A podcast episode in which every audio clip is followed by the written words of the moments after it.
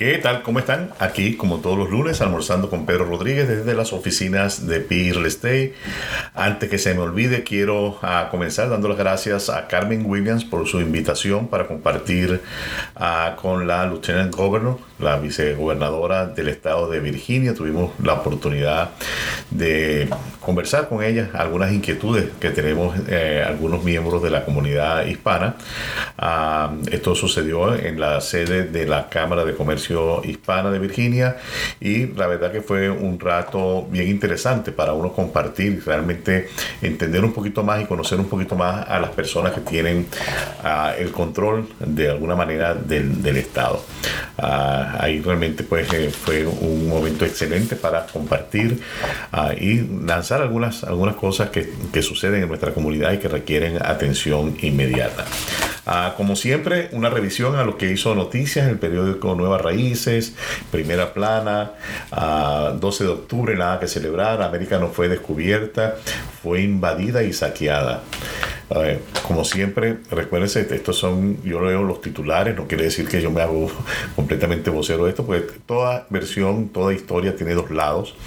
Ah, y obviamente muchas de las cosas que tenemos hoy en América eh, fue gracias a que fue descubierta, si no aquí estuviéramos todavía quizás con nuestros guayuquitos y, y arcos y flechas viendo a ver qué comemos, ¿no? Entonces todo esto es un proceso y la verdad que no podemos sencillamente satanizar la historia porque las cosas pasaron, pasaron de, de una manera u otra. No todo fue malo. De hecho, pues aquí estamos, aquí usted me está escuchando, gracias a que hubo ese, ese proceso. Si no, definitivamente, primero que ni siquiera estaría usted entendiendo lo que yo le estoy hablando, porque hablamos español, que vino de allá, de eh, nuestra madre patria, España. Uh, leve recesión se aproxima, pérdidas de 175 mil empleos mensuales para principios del 2023 pensamos que realmente no vamos a, ver la, gran crisis en, este periodo, eh, en lo que termina este año, porque muchas empresas en este momento están contratando. De hecho, en la primera página del metro de Richmond eh, dice que Amazon tiene disponibles más de 1.400 puestos de trabajo en Richmond. Claro, vienen las temporadas navideñas muchos pedidos, muchas compras, mucha gente va como todos los años a endeudarse para poder hacer estas compras y obviamente pues que hay que tener mucho cuidado porque eh, cuando comience el próximo año, si realmente empiezan a haber esta cantidad de desempleo, ah, si nos toca ser unos desempleados, realmente no vamos a poder enfrentar nuestras deudas. Ah, evidencias de impacto sobre el COVID a, largo plazo ah, y información también sobre lo que sucedió en el Festival Folclórico de Richmond. Uh, el periódico Nueva Raíces, periódico que usted puede llevar para estar informado eh, a su hogar, en, consígalo en las tiendas hispanas. Compartiendo un poquito más de, noticias y opinión antes de entrar en nuestro tema del día de hoy, que es sobre cómo preparar nuestros hogares para la, la llegada del otoño y por ende ya el próximo invierno. Estamos hablando de que, qué está pasando en el mercado de bienes raíces. Ahí destaca en el MSN, hay 10 ah, ciudades que han bajado los precios de las casas. Las ciudades Austin, Texas, a Reno, Nevada, a Phoenix, Arizona, tienen una baja de un 9.9% en el, en el averaje, en el precio, mientras que Palm Bay en Florida tiene 8.9%, Charleston, Carolina del Sur y a Orland en Utah con 8.6%, mientras que Denver, Colorado 8%, Las Vegas, Nevada 7.9%, 7.9%, a Stockton en California 7.7 y Durham Carolina del Norte 7.5. Ah, estas estadísticas vienen de la Asociación de Realtors ah, y las, vimos hoy en el MSN. Ah, pensamos que esto va a seguir sucediendo, más sin embargo, eh, cada caso es único, cada situación es especial. Le puedo comentar que este fin de semana nuestra oficina estuvo involucrada en una, en una oferta una casa que salió listada en 175 mil dólares este, y eh, tuvo 52 visitas, 52 personas interesadas en ver la casa, de esas 52, 14 ofertas. Y de esas 14 ofertas, pues obviamente se convirtió en una especie de subasta y la casa eh, fue, entró bajo contrato por un monto que estimamos seguramente habría estado más o menos entre los 220 mil dólares a cash, o sea que no, no banco involucrado, no inspecciones, etcétera, etcétera. Entonces, obviamente son eh, un caso eh, específico, no quiere decir que es lo que está sucediendo. Por otro lado, vemos otras casas que se han vendido al precio que salieron listadas. Vemos muchas casas que han regresado después que estaban bajo contrato.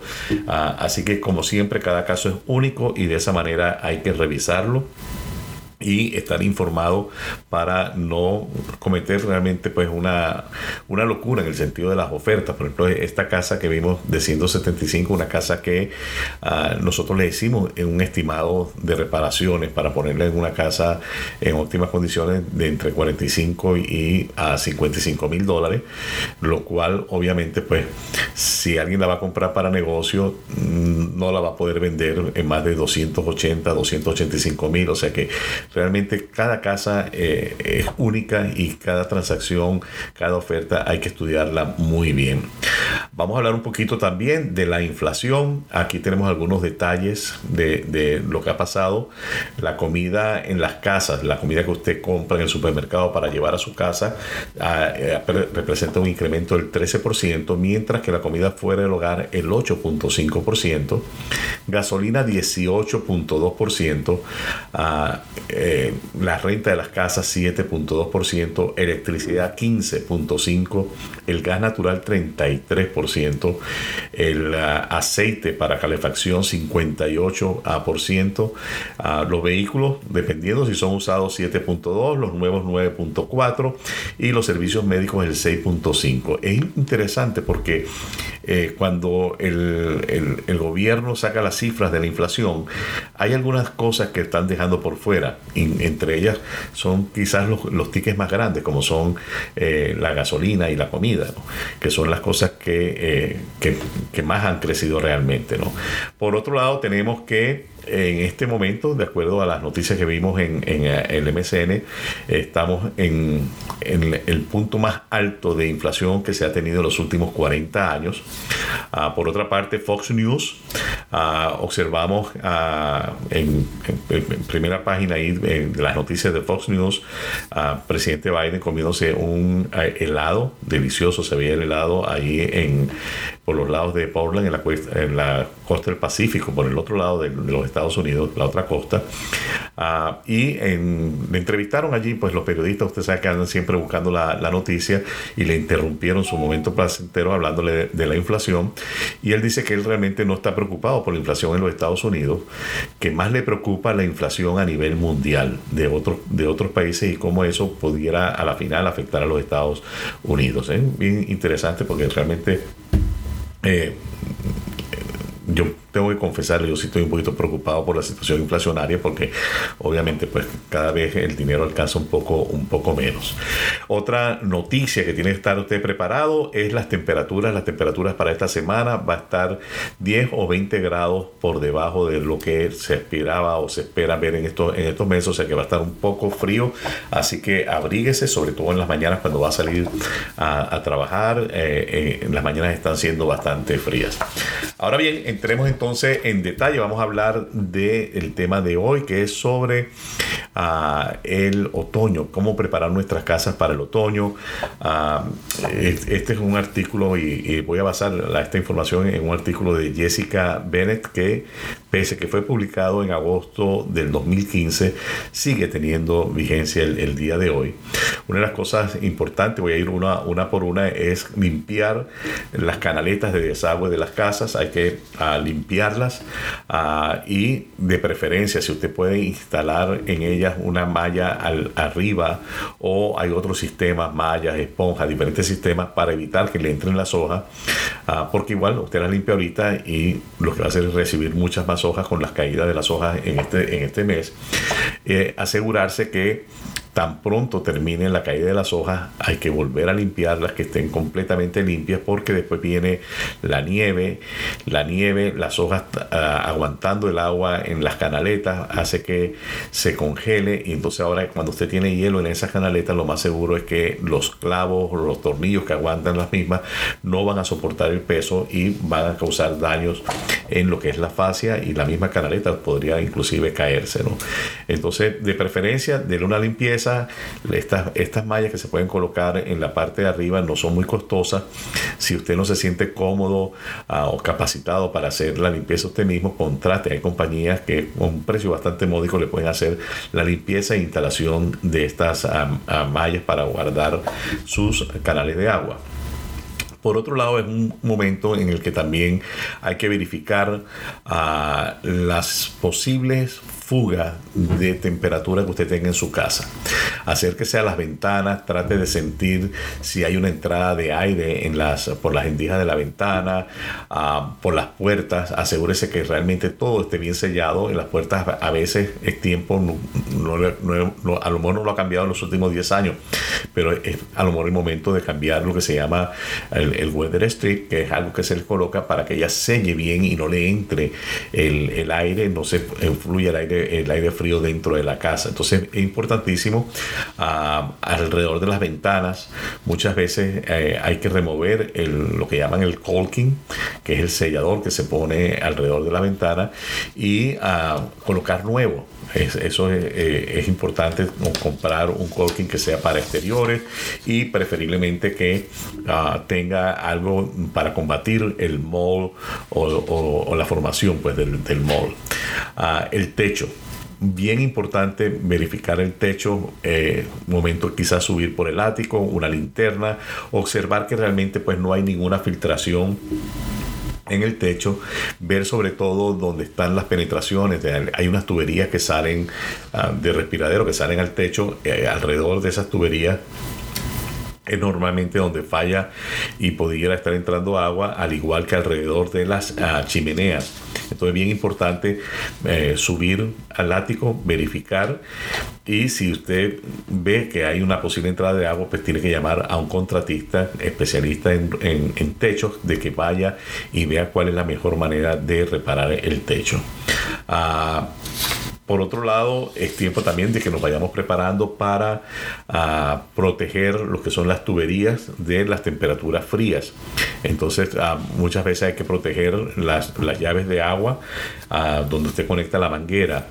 Esas llaves eh, hay que, de alguna manera, se pueden cerrar. Si usted tiene un pay, usted va al pay y la cierra y le saca el agua que puedan tener adentro y por si acaso de todas maneras le puede poner una protección, un foam para protegerlas de los eh, eh, fríos eh, en exceso.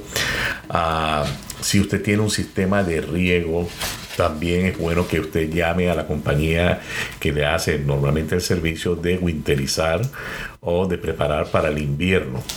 Este, los sistemas de riego ya para el próximo mes se les hace un vacío completamente del, del agua y se le puede poner también un líquido que es un líquido eh, anticongelante para evitar que se congelen.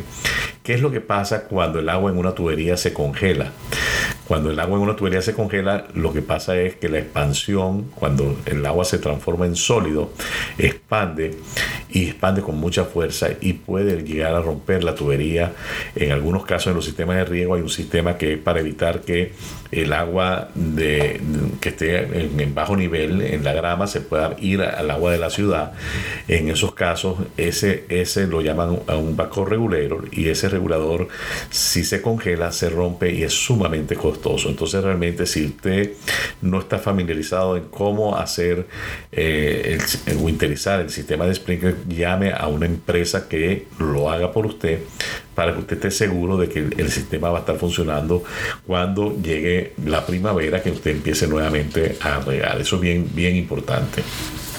Por otra parte, uh, el aire acondicionado. Su sistema de aire acondicionado, su sistema de calefacción, normalmente cuando usted tiene un sistema de calefacción uh, de gas o de aceite, usted tiene lo que llaman un furnace. Ese furnace es el que maneja el calor, donde tiene los quemadores y tiene un ventilador. Uh, le digo gas o puede ser eh, de aceite. Eh, es buen momento para cambiar los filtros y para hacerlo chequear por un técnico. Uh, estos equipos que han estado, sobre todo los equipos de gas o de aceite que no han estado trabajando por largo periodo de tiempo, uh, hay que hacerle un mantenimiento, una limpieza para asegurarnos que van a trabajar de la manera adecuada una vez que comienza el frío. Si por el contrario usted tiene un sistema de heat pump, que es lo, más, lo más convencional, lo más moderno que se está utilizando, la misma máquina que enfría es la misma máquina que calienta, entonces es sencillamente pues pendiente de los filtros, cambie los filtros, asegúrese que los filtros estén frescos, estén nuevos. Uh, y si usted tiene un sistema de eh, humificador de, ambiente, es tiempo también de hacerle su mantenimiento porque uh, en estos sistemas de calefacción siempre van a, a tender a secar el aire y vienen muchas afecciones, afecciones respiratorias, afecciones en la piel porque el aire empieza a ser un aire muy seco. Entonces es bien importante tener en cuenta esta, esta situación para eh, evitar problemas de salud. Mucha gente dice en, las casas viejas, cuando mostramos una casa de estas viejas que tiene un sistema de radiador que pasa, eh, ese radiador le llega agua caliente irradia el calor en las habitaciones y la gente lo ve y dice, pero ¿cómo es que esto todavía se está utilizando? Y resulta que mucha gente prefiere estos sistemas porque estos sistemas no secan el aire, entonces no producen una, una sequedad en, en, el aire que ya de por sí en el invierno el aire es bastante seco. Uh, si usted utiliza su uh, chimenea uh, para quemar madera o chimenea de gas, momento también quizás de llamar al técnico para que le haga una inspección asegurarse que está en buenas condiciones para funcionar, eh, porque no, de una vez aprovechar de mandar a hacer una limpieza de lo que sería la tubería que sale por donde va a salir el, humo para asegurarse que esté en perfectas condiciones para el invierno. Uh, es bien importante en, el tema de, la calefacción a gas hay que hacerle una revisión, esos sistemas hay que hacer una revisión para asegurarse que usted no tenga una, una fuga, un problema. Vuelvo y repito, muchas veces estos sistemas cuando están en reposo, porque no han estado siendo usados por largo tiempo, uh, tienden a tener áreas de corrosión, áreas que pueden romperse una vez que empiecen a funcionar. Entonces es muy importante llamar a su técnico de sistemas de calefacción de confianza para que le haga su revisión y su mantenimiento. Uh, por otra parte, eh, tiene que eh, dar un ojito en la parte de las calzadas, aceras o en inglés uh. Cuando usted tiene una, un, eh, una grieta, llamémosla una grieta o en inglés un crack, y ese crack se llena de agua y después viene el frío y genera una congelación del agua que estaba en ese crack al expandir va a pasar lo mismo que pasa con las tuberías. Al, expandir va a terminar de agrandar, de quebrar ese crack. Entonces a veces un, una, un crack de estos pequeños se puede convertir en un gran problema. Entonces este es un momento de echar una vista en, en lo que son las calzadas o los sidewalls, en también, ¿por qué no?, en el, en, el, en lo que llamamos el driveway, que es ese pad de, concreto que usted tiene al frente de su garaje, eh, en el patio, si usted tiene un patio, y ver si hay grietas, tapar esas grietas para evitar que por ahí pueda entrar el agua y al congelarse pueda después causar un daño mayor. Eh, importantísimo al estar en el invierno tendremos la tendencia a no abrir las ventanas. Estamos quizás con una calefacción de gas con un water o un calentador de agua de gas. Y estos equipos cuando están en, haciendo combustión van a generar monóxido de carbono entonces, si usted tiene cualquier equipo que funcione a gas o aceite para la calefacción, es bueno tener dentro de su casa un detector de monóxido de carbono al lado, obviamente, pues de los detectores de humo. Entonces, esto es importantísimo, al igual que debe tener también un extinguidor de incendio a la mano disponible para ser usado en caso de una emergencia. Uh, muchas veces eh, vemos casas y cuando vemos estas casas que tienen muchos años, a lo mejor tienen uno o dos detectores de humo nada más.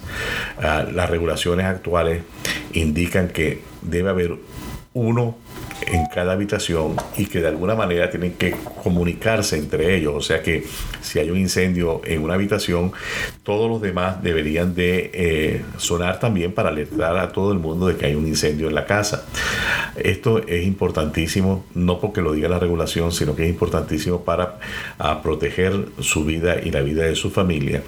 Ah, no entiendo realmente eh, por qué, por qué la, la ciudad, la gente que se encarga de el departamento de, de edificios, de inspección de edificios, no exige que cuando se hace lo que llaman un flipping, que es agarrar una casa que está en mal estado, que está vieja, obsoleta, eh, y se le hace una renovación completa, ¿por qué no se exige que la traigan realmente a los niveles actuales de seguridad?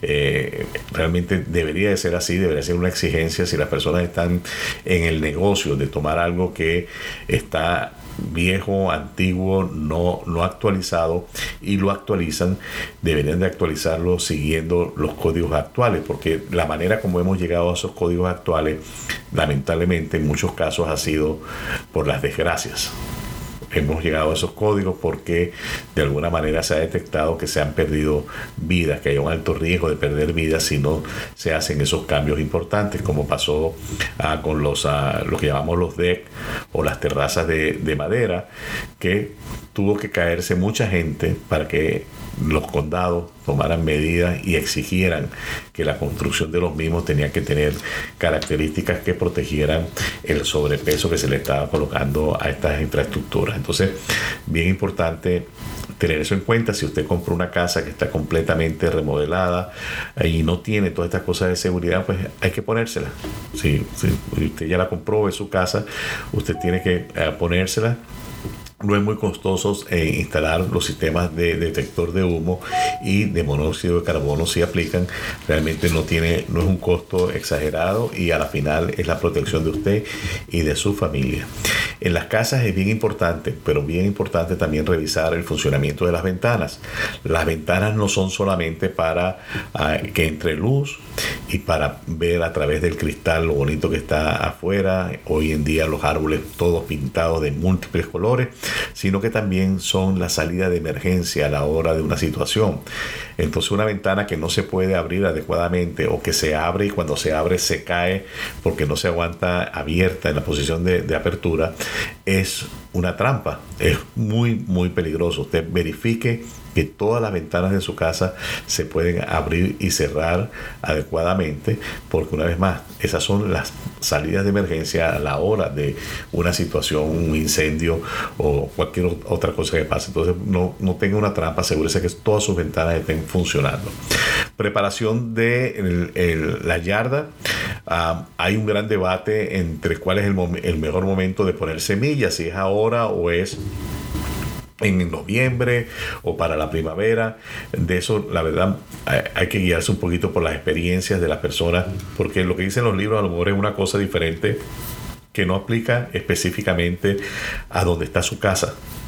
Entonces, pues, si usted ha comprado una casa recientemente, quizás es una buena pregunta para un vecino que tenga eh, su yarda, su frente, su, y usted lo vea que, está muy bonita la grama. Quizás es momento de tocarle la puerta a ese vecino y decir, vecino, yo quisiera tener mi grama como la suya, ¿qué tengo que hacer?